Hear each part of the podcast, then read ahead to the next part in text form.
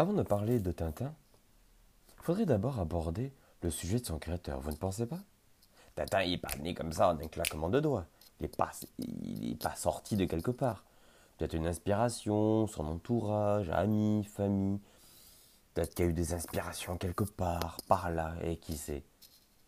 Georges Rémy, alias Hergé, est considéré comme un pionnier de la BD européenne au début du XXe siècle. Et pour cause, il est belge. Bonjour, je voudrais vous parler de M. Hergé juste une fois. Bonsoir à tous. Je vais vous présenter Hergé. Oh mon Dieu, mon Dieu, mon Dieu. Non mais soyons sérieux Antoine. T'as pas osé imiter l'accent belge. Oh mon Dieu que c'était moche. Bon en même temps je me suis juré de ne pas recommencer. Mais bon si je prends pas mes cachets aussi. Allez, c'est pas grave, passons. Les Belges ne m'en voudront pas. George. Vous l'avez compris, Georges euh, Georges Hergé, est né en 1907, près de Bruxelles. Tout petit, il était assez turbulent, mais se passionne pour le dessin. Mais quelle bonne idée il a eue Vous imaginez bien que son enfance va être quelque peu perturbée. En 1907, on est avant la Première Guerre mondiale, et bim Première Guerre mondiale qui tombe et l'occupation allemande durant son enfance, et toujours autant passionné de dessin, ses premières créations vont voir le jour et être publiées dans la revue des scouts de Belgique. En revanche, son nom, son nom de, dessinateur ne sera pas sous, sous Georges, ni Georges Hergé. Pas loin, je vais vous dire. Il a juste utilisé les initiales de son nom et de son prénom c'est-à-dire R, vraiment la lettre R, et G, qui au fur et à mesure a été euh, modifié RG, H-E-R, G-E, accent aigu. 1925, job en poche pour le journal Le XXe siècle. Il se voit confier, trois ans plus tard, la responsabilité du lancement du Petit XXe, un suppléant jeunesse comportant des pages de bande dessinée. Tiens, une idée comme ça arrive ça sent bon tout ça, ça sent bon. Et un an plus tard, magie magie, qui arriva, qui voilà, prrr, Tintin. Les voyages de ce jeune reporter connaissent un succès retentissant en Belgique dès les premières semaines de parution.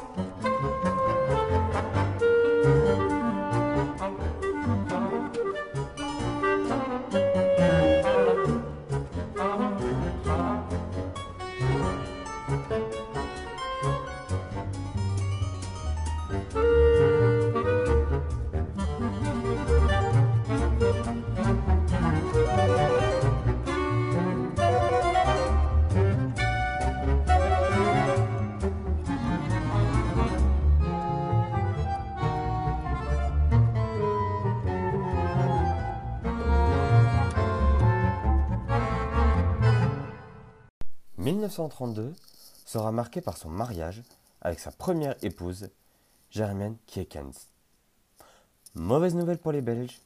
Au début de la Seconde Guerre mondiale, la Belgique est annexée à l'Allemagne. Eh oui, pas la meilleure, on parle bien de l'Allemagne nazie. Censure obligée. Le journal XXe siècle cesse de paraître.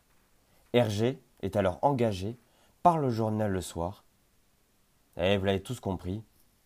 Dit nazi, dit occupation, donc journal collabo. Deuxième coup dur pour lui. Il sera pendant un certain temps interdit de publication, car après la libération, il est soupçonné de collaboration et d'antisémitisme. Car vous l'avez compris, le journal du soir était sous l'occupation allemande nazie, donc quelque chose de collabo, donc, ceux qui travaillent là sont des collabos. Eh oui, merci les raccourcis. Et ça, ça lui a valu quand même un certain une certaine traversée du désert. Un long moment de répit et de repos quand même. Le temps que toutes les tensions s'apaisent. Il a fallu attendre 1946 pour que les éditions du Lombard soient créées. Les, les éditions du Lombard, qu'est-ce que c'est? C'est une maison d'édition qui, actuelle, euh, qui n'existe plus maintenant, qui était destinée à la promotion et la vente en kiosque, entre autres des aventures de Tintin. La maison d'édition recrute Hergé et le nomme directeur artistique du projet. À partir de là, les albums fusent. C'est une révélation. À partir des années 50, Tintin explose. Ça prend une, ampleur mondiale. Produits dérivés, adaptations euh, en film, création des studios Hergé qui voient le jour dès 1969.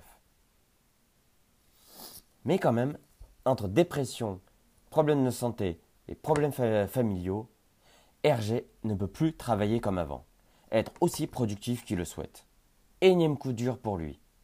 Et rien ne va s'arranger puisqu'il divorce de sa deuxième femme. De sa première femme, pardon. Petit lapsus, eh oui, parce que est-ce qu'il va rester célibataire? Eh bien non, il se remarie avec Fanny Rodwell, qui actuellement est l'actuel propriétaire des droits sur l'œuvre de son mari. Elle est propriétaire jusqu'à, je crois, 2053, 55, quelque chose comme ça. Jusqu'à là, jusqu'à cette date-là, c'est elle qui règle tout, qui dirige tout. À partir de 2050 et, et des brouettes, ça devient du droit public.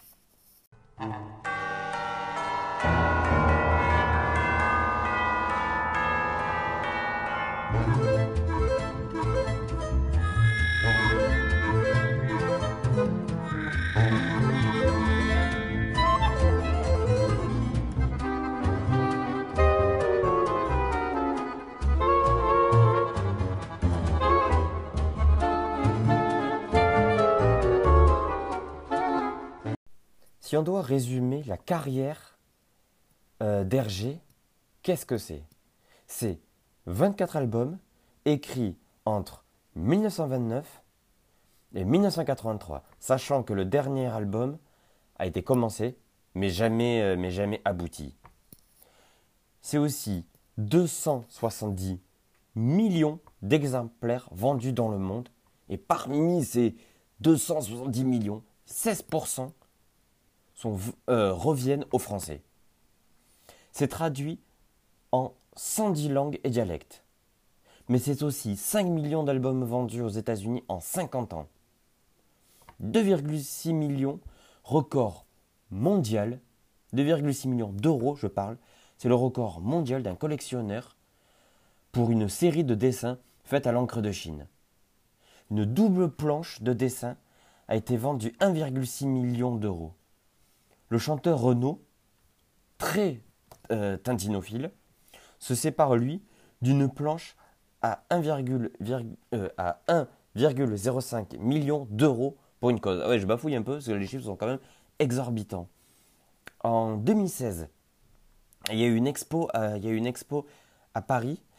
et d'ailleurs, il y a une, expo qui va bientôt apparaître à la fin de l'année euh, à Paris et en tournée en France et je crois euh, à Bordeaux, mais j'en suis pas sûr. À Paris, c'est sûr. Euh, reprenant toute toute l'histoire de de, de, de Hergé et de Tintin sur la jeunesse, en parlant des, des personnages, le capitaine Haddock, tout, tout ça, c'est à peu près, ça va représenter à peu près 10 salles, 176 pièces de dessin exposées, 400 documents euh, originaux qui vont être présentés euh, avec des, œuvres énormes, avec une mise en scène euh, qui va être incroyable, avec des audios, des, des, écrans où on va le voir interviewer, etc. Tout ça, ça va être quelque chose d'assez incroyable, donc à ne pas oublier. Si on résume un peu sa carrière, donc naissance le 22 mai 1907, le 10 janvier 1929, Tintin et Milou font leur première apparition. 1930, euh, sortie du premier album Tintin au pays des, des soviets. 1946, publication du premier numéro euh, du journal de Tintin. 1950, Hergé fonde les studios Hergé. 1979, le sortie du dernier album achevé, je dis bien achevé, de Tintin et les Picaros.